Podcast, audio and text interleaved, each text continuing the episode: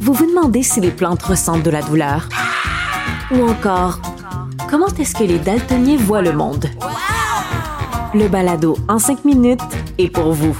Explorez la science, l'actualité et l'histoire en un temps record. La Feu, en collaboration avec le gouvernement du Québec, est fière de propulser la série Balado en cinq minutes. Ne laissez pas les questions sans réponse plus longtemps. En cinq minutes, disponible sur l'application et le site cubradio.ca. Philippe Vincent Foisy. Un regard neuf sur l'actualité, une vision nouvelle des enjeux de la société. Cube Radio. Cube Radio. Parlons de cette euh, contribution, cette taxe anti-vax, euh, l'impôt sur euh, les gens non vaccinés. Est-ce que ça se peut? Est-ce que c'est légal? Est-ce que c'est constitutionnel? On en parle avec Louis-Philippe Lampron, professeur à la faculté de droit de l'Université Laval. Monsieur Lampron, bonjour. Bonjour, Monsieur Foisy. Euh, votre première réaction à vous quand vous avez entendu ça, taxe anti-vax, mettons, on va l'appeler comme ça parce que ça sonne bien. est-ce que est-ce que ça se peut? Est-ce que c'est légal? Ben, comme toute mesure, c'est-à-dire qu'on là, on a très très peu d'informations. On a l'information initiale, on a l'intention du gouvernement, mais on sait pas plus que ça. On connaît pas les modalités, on connaît pas le montant, on connaît pas les euh, critères qui vont permettre à certaines personnes, notamment qui ne peuvent pas se faire vacciner, de ne pas avoir à payer cette taxe-là. Donc, le diable étant toujours dans les détails, c'est difficile de se prononcer maintenant. Maintenant, première réaction, c'est clairement un pas de plus sur le spectre d'intensité des mesures qui nous rapprochent de la vaccination obligatoire. C'est-à-dire que si on, on regarde l'historique au début, le gouvernement incitait simplement les gens à se faire vacciner. Par la suite, on est passé au passeport vaccinal qui visait les activités non essentielles. Récemment, on a élargi les activités non essentielles qui étaient couvertes par l'obligation de d'être euh, vacciné deux fois. Et là, maintenant, on y va avec une mesure punitive. C'est une amende, là, la taxe ou euh, peu importe, là, pour euh, toute personne adulte qui ne serait pas vaccinée. Alors, c'est une mesure qui est résolument punitive. Maintenant, est-ce que ça peut passer le test de la proportionnalité des chartes dans l'éventualité d'une contestation? Ben, il y y a des bons arguments à faire valoir pour moi des deux côtés. Là, c'est très hmm. difficile.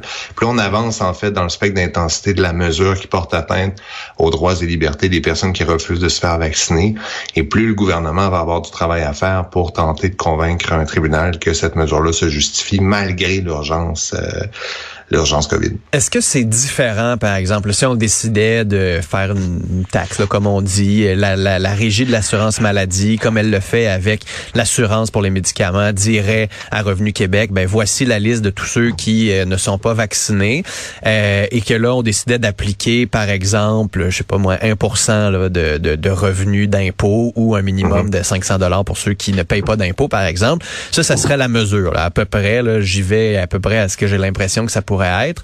Est-ce que c'est le même genre de mesure que des taxes sur les paquets de cigarettes, que mhm. d'augmenter, par exemple, le permis de conduire euh, et la contribution à la SAQ pour les conducteurs de moto qui ont plus de risques d'accident, donc de se retrouver euh, dans le réseau de, de la santé? Est-ce que c'est le même genre de mesure ou là, on est comme dans une vraie mesure d'exception qu'on n'avait pas vue liée à un système de santé qui techniquement est universel. Il y a quand même une nuance ici ou c'est à peu près la même affaire? Oui, il y a une nuance importante qui est au cœur du débat, c'est-à-dire que la colonne vertébrale du droit à la santé, là, avant la pandémie et pendant la pandémie, c'est quand même le droit de toute personne adulte euh, qui est capable de consentir, d'accepter ou de refuser un traitement. Puis le vaccin, ça entre là-dedans. Euh, la différence avec, par exemple, la, la cigarette, on peut penser à l'essence également, c'est de dire, là, l'objectif, comme il y a des coûts sociaux qui viennent avec ce comportement-là, euh, ben, l'objectif est de décourager cet acte-là. Mais cet acte-là est légal, en fait. Alors que là, on vient punir un, un refus qui fait partie des droits des personnes qui refusent dans l'état mm. actuel des choses. Alors, c'est pour, ça que cette inversion-là rend... Euh, c'est plus difficile de faire l'analogie justement avec la taxe sur la cigarette, en fait, parce que dans ce contexte-là, c'est vraiment pour forcer les gens à renoncer à leur droit de refuser euh, un traitement médical. Puis ça, c'est vraiment, euh, quand on parle d'intégrité physique, là, vous avez le droit de choisir ce qu'on vous injecte dans le corps ou pas. Alors, c'est pour ça que comme c'est une atteinte qui doit être considérée grave aux droits et libertés des personnes qui refusent de se faire vacciner, euh, ben le gouvernement, évidemment, la crise donne une marge de manœuvre plus importante à tous les États du monde puis au gouvernement du Québec pour justifier des atteintes aux droits fondamentaux. Alors, les arguments qui pourraient être mis de l'avant par l'État, ben le premier ministre l'a déjà fait par ailleurs dans la conférence de presse en disant que pour, je pense que j'ai pas les chiffres exacts, mais il me semble de mémoire que pour 10% de la population qui est pas vaccinée, ça représente à peu près 50 50 des hospitalisations. Aux soins intensifs. Exactement. Et donc, dans un contexte comme celui-là, où ce qu'on essaie de protéger, c'est euh, la, la, la, capacité des hôpitaux de soigner la population, il va y avoir du délestage, il va y avoir euh, des, des, des, des, événements dramatiques qui vont découler de la crise dans laquelle on est plongé.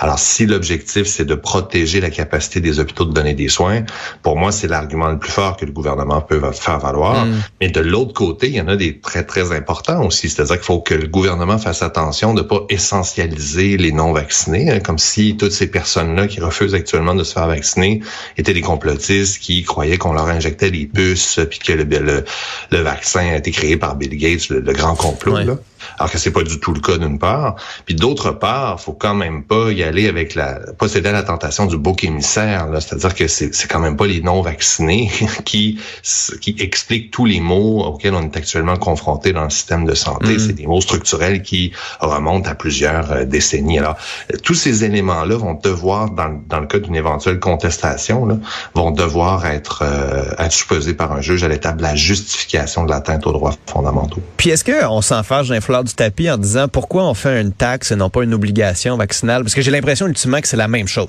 Dans le fond, on dit vous êtes obligé d'être vacciné, sinon vous allez payer. on prend un chemin en disant on va vous taxer parce que si vous coûtez plus cher au système de santé. De l'autre côté, on pourrait dire c'est en ce moment, à cause de la crise, illégal de ne pas être vacciné et donc on va vous demander une contribution qui serait la même. On utiliserait le même chemin pour faire payer, mais le principe de base est différent. Est-ce que ça, ça change quelque chose ou ça change absolument rien de dire vaccination obligatoire ou taxe vaccin? Ben, vaccination obligatoire, pour moi, c'est l'extrémité du spectre. Je parlais de, de l'incitation à se faire vacciner jusqu'à la vaccination obligatoire. Ça, c'est vraiment la situation. Mais c'est ça qu'on a. C'est ça qu'on a sans le dire. Là. Ben oui, on s'en approche tellement que rendu là, l'étape de plus, c'est justement ce qui est pour moi une vraie vaccination obligatoire, c'est-à-dire de s'emparer de la personne puis de lui inoculer de force le vaccin. Mais là, je veux dire, à partir du moment où il y a à peu près plus d'activités non essentielles qui est possible de faire. Puis qu'il faut payer une amende si on n'est pas vacciné. Puis là, il y a la question de l'amende, exactement. Donc là, le tour de vis qui resterait, si le gouvernement va de l'avant avec la contribution santé, parce que ce gouvernement-là parfois fonctionne en lançant des ballons, puis ensuite il voit dans quelle mesure est-ce que ça réagit bien ou pas pour déterminer s'il va aller de l'avant ou pas. Donc on verra si c'est ça pour la contribution santé aussi. Mais s'il va de l'avant, le seul tour de vis qui resterait au-delà des enjeux légaux, ce serait la vaccination obligatoire. Plus ça pose des enjeux euh, assez importants. Je dirais, qui va aller s'emparer de la personne euh, des, des, des non vaccinés pour leur inoculer de force le vaccin? Je veux dire, à un certain moment, ça deviendrait aussi... Euh, il y a ça, il y a, le désir qu'on a d'obtenir la plus forte adhésion possible, mm. parce qu'on veut tous et toutes se sortir de cette crise-là.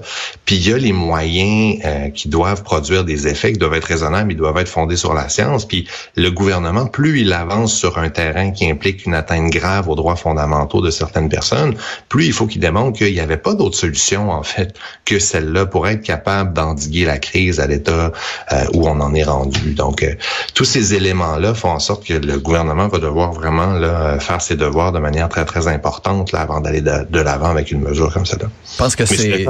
C'est de la vaccination obligatoire à ce stade-là. Là. Je vois pas quel, quel autre, quel autre euh, mécanisme on pourrait mettre en place. Louis-Philippe Lampron, merci d'avoir été avec nous, d'avoir expliqué ça, d'avoir clarifié la situation. Toujours un plaisir de vous parler. Merci, M. Foisy. Bonne journée.